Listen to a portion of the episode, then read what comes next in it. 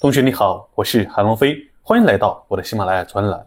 市场连续四周上涨后，本周出现回调，两市日均成交额八千八百七十六亿元，与上周持平。上证指数下跌百分之零点四四，连续两周底部缩量微涨微跌。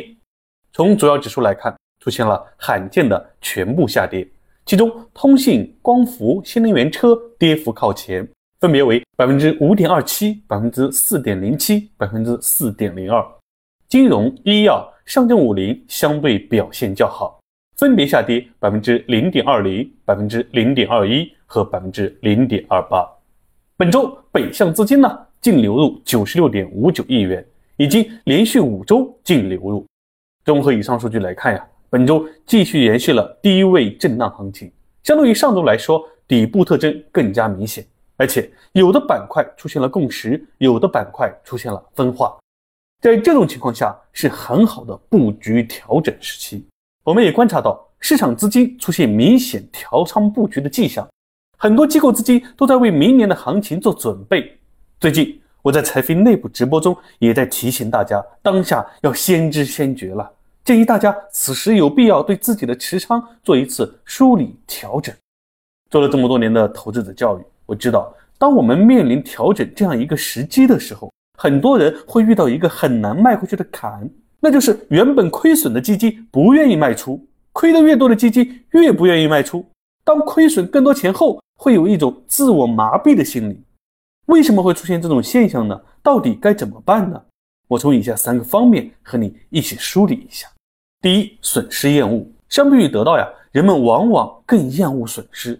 一个亏损的基金和一只赚钱的基金，要卖出一个的话，人们往往会选择卖那个赚钱的基金。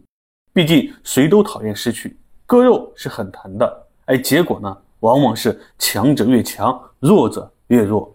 第二，机会成本，以为现在亏损了，没有卖出就还有机会，我可以等它回本。其实呀，等它回本期间，你错过了大量的机会成本。所谓的机会成本，就是做一件事情的时候，放弃其他选择能带来的收益。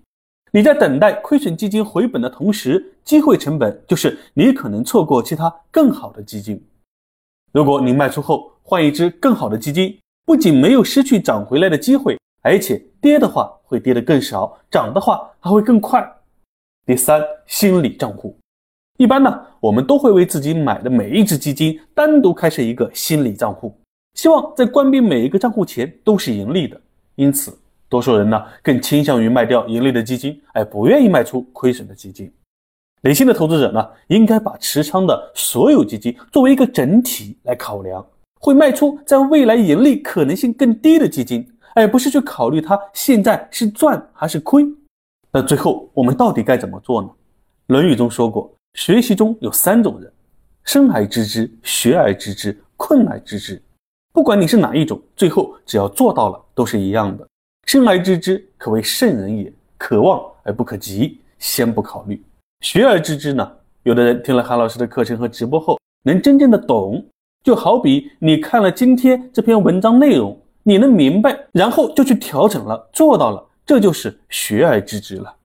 困而知之呢？就是自己困惑过，吃亏过，之前因为没有调整。后来发现实实在在的是多亏了很多钱，让你痛了。下次你就知道了，做到了。所以，如果你做不到学而知之，那就通过困而知之吧。不管怎样，最终你都能做到了。好了，本周就先分享到这里。我是韩龙飞，祝你周末愉快。接下来又是美好的一周，我们下一周再见。